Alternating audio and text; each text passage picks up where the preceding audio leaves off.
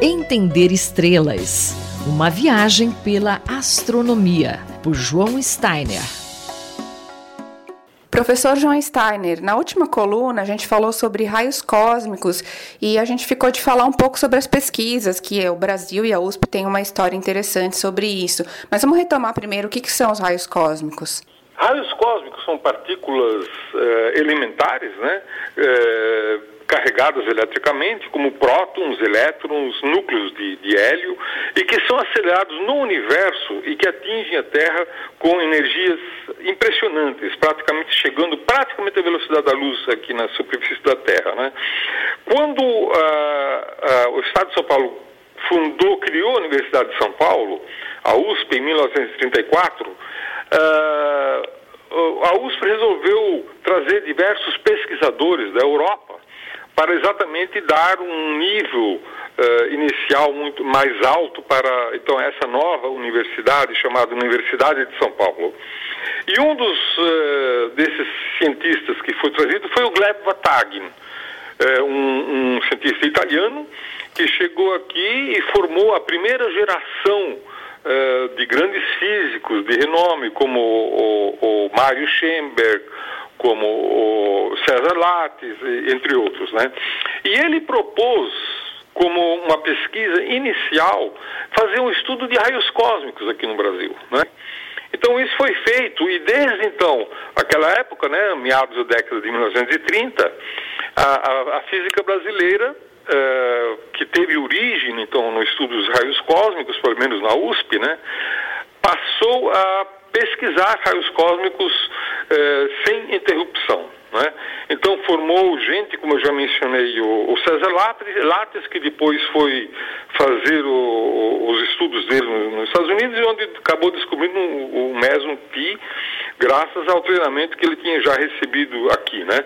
Mário Schemberg também foi para os Estados Unidos e o César Lattes, quando voltou, ele acabou instalando um grande observatório no pico do Chacaltaya, que fica perto de, uh, perto de La Paz, a capital da Bolívia, né? E esse observatório de Chacaltaya, ele produziu dados de excelente qualidade, de vanguarda na pesquisa dos raios cósmicos durante muitas décadas, né? É, inclusive, existe até hoje o Departamento de Raios Cósmicos na Unicamp, que foi o departamento criado pelo César Lattes, né? E onde tem ainda um grupo de, de pesquisadores, inclusive uh, uma das pesquisadoras principais na atividade de raios cósmicos é a professora Carola Drobrikait Kinelato, que é do Instituto de Física da Unicamp e que coordena as atividades de raios cósmicos do uh, Instituto do Observatório Pierre Roger, na Argentina, né, que é financiado pela FAPESP, Fundação de Amparo à Pesquisa do Estado de São Paulo. E eles continuam, então, fazendo esse estudo de raios cósmicos desde os tempos em que o César Lattes fundou aquele departamento. Um outro dos líderes também no Estado de São Paulo é o Vitor de Souza, que é professor do Instituto de Física da USP de São Carlos, que é um dos principais coordenadores científicos do Observatório Pierre Rouget, que é um observatório de, de, de, financiado por 19 países, com participação de cientistas de 19 países.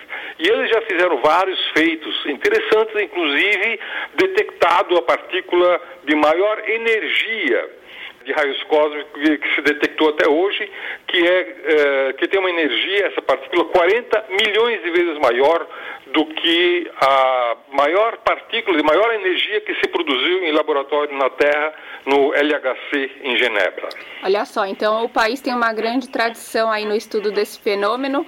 É, apesar do que o senhor estava me contando, só como curiosidade, que os, os raios cósmicos também acabam atrapalhando um pouco a astronomia tem que limpar essas imagens que vêm com, com essas marcas. É, para os astrônomos ópticos, né, que, que usam telescópios para produzir imagens, como eu, os raios cósmicos são, na verdade, criador de problemas. Em toda observação precisa ser limpa dos raios cósmicos. Então, nós não temos, assim, um apreço muito grande por esses objetos, né?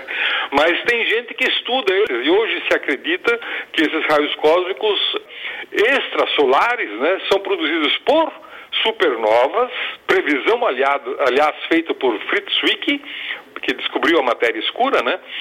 Ele previu que raios cósmicos fossem produzidos por explosões de supernova. Estrelas, quando morrem, explodem, produzindo uma porção de coisas, inclusive raios cósmicos. E também por buracos negros gigantes que eh, produzem jatos de partículas relativísticas e muita, muitos dos raios cósmicos que nós observamos provavelmente são produzidos por buracos negros em núcleos gigantes de, de galáxias uh, distantes. Professor João Steiner, colunista da Rádio USP, conversou comigo, Luísa Caires.